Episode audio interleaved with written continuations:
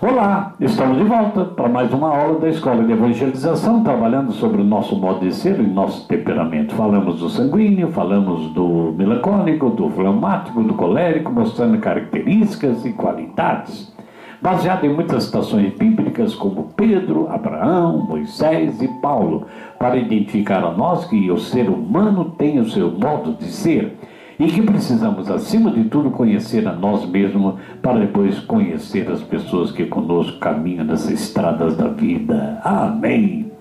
Querido e querida, eu quero falar agora de que nem tudo na nossa vida é qualidade. Nós trazemos, entre aspas, defeitos. Tudo que Deus fez foi perfeito, mas nós trazemos os estragos da nossa vida e do pecado. Então quero perguntar: identifica primeiro se você tem mais características do sanguíneo, será que tem mais do melancólico? Será que você tem mais do fleumático? Será que as suas características identificam você como uma pessoa colérica? Muito bem. Se você se identificou com o sanguíneo, são agora defeitos que você tem que analisar. Os sanguíneos são pessoas medrosas que precisam de incentivo são pessoas exageradas em tudo, no modo de falar, no modo de rir, barulhentas até no modo de falar. São pessoas inseguras, temos que motivá-las, impulsivas, indisciplinadas consigo mesmo, começa muita coisa e não acaba. Gosta muito de falar dela mesma, arrepende-se muitas vezes pela mesma coisa. É uma pessoa que não organiza sua gaveta, seu armário, seu guarda-roupa, sua mesa. É uma pessoa desorganizada, inquieta, Começa muita coisa e não termina nada.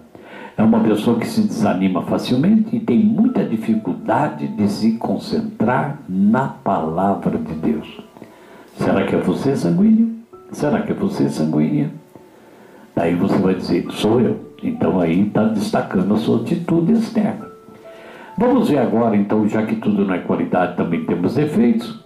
Você é melancólica? Melancólica, ela é pessoa fechada, super organizada, gosta de detalhista, às vezes até meio depressiva, fica observando.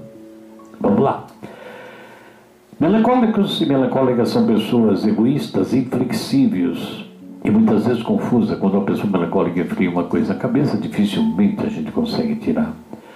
Às vezes, as pessoas, às vezes, têm tendência a vingança aos melancólicos são pessoas críticas e muito teórica. Ela organiza, mas não faz.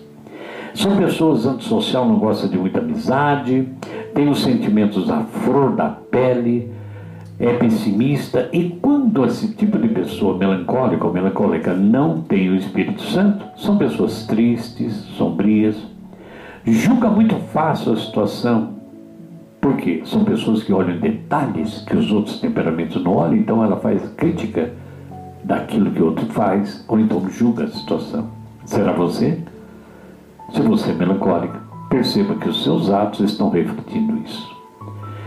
Sanguíneo melancólico, agora vamos ao fromático. Quais são as fraquezas, então? Quais são os defeitos, vamos dizer assim, dos flemáticos? Tipo de pessoa calculista, e desmotivadas. São pessoas pretensiosas, sonham muito, pessoas desconfiadas demais que acabam afastando os outros. São pessoas indecisas nas suas decisões e ao mesmo tempo temerosas. Esse tipo de pessoa é muito castigada pelo egoísmo, que é um grande pecado. Será você? Será você? Não sei. Se você sentiu que tudo que falamos identifica fleumático e você está percebendo que é isso, não esqueça que isso é para você, em primeiro lugar, que reflete seus atos. Por último, os coléricos. Coléricos são pessoas agitadas, nervosas, impacientes. O maior defeito, o maior defeito que afeta o proceder de um colérico ou colérica é a sua impaciência. São às vezes autossuficientes, deixa que eu faço, que eu sei. São pessoas insensíveis quando a outra chora, fala, por que está chorando? São pessoas que às vezes são prepotentes e até violentas. Tem tendência a guardar muito rancor, às vezes vingativa e tem tendência, aqui aparece, todos podem ter, mas é mais o colérico e a colérica. São pessoas que têm tendência de cultivar úlceras nervosas. Por que, Henrique? Mas tem uma pessoa traumática, eu sei que tem. Mas muito mais nos colégios, por causa da sua agitação, a sua adrenalina, a sua impaciência, o seu se encher de trabalho e de serviços. Pessoas que realmente, raramente pedem desculpa do que fazem. Se pedem, arrumam um argumento de que o outro é culpado raramente demonstra aprovação pelos que os outros fazem. Deixa que eu faço, poderia ser melhor. Agora tem algo aqui muito importante. Quem sofre mais são as esposas de coléricos, que geralmente os maridos coléricos não aprovam o que a esposa faz. E mais, os coléricos ou coléricas, seja você homem ou mulher, são pessoas que exigem demais dos seus filhos. Deu para entender? São fraquezas que nós temos.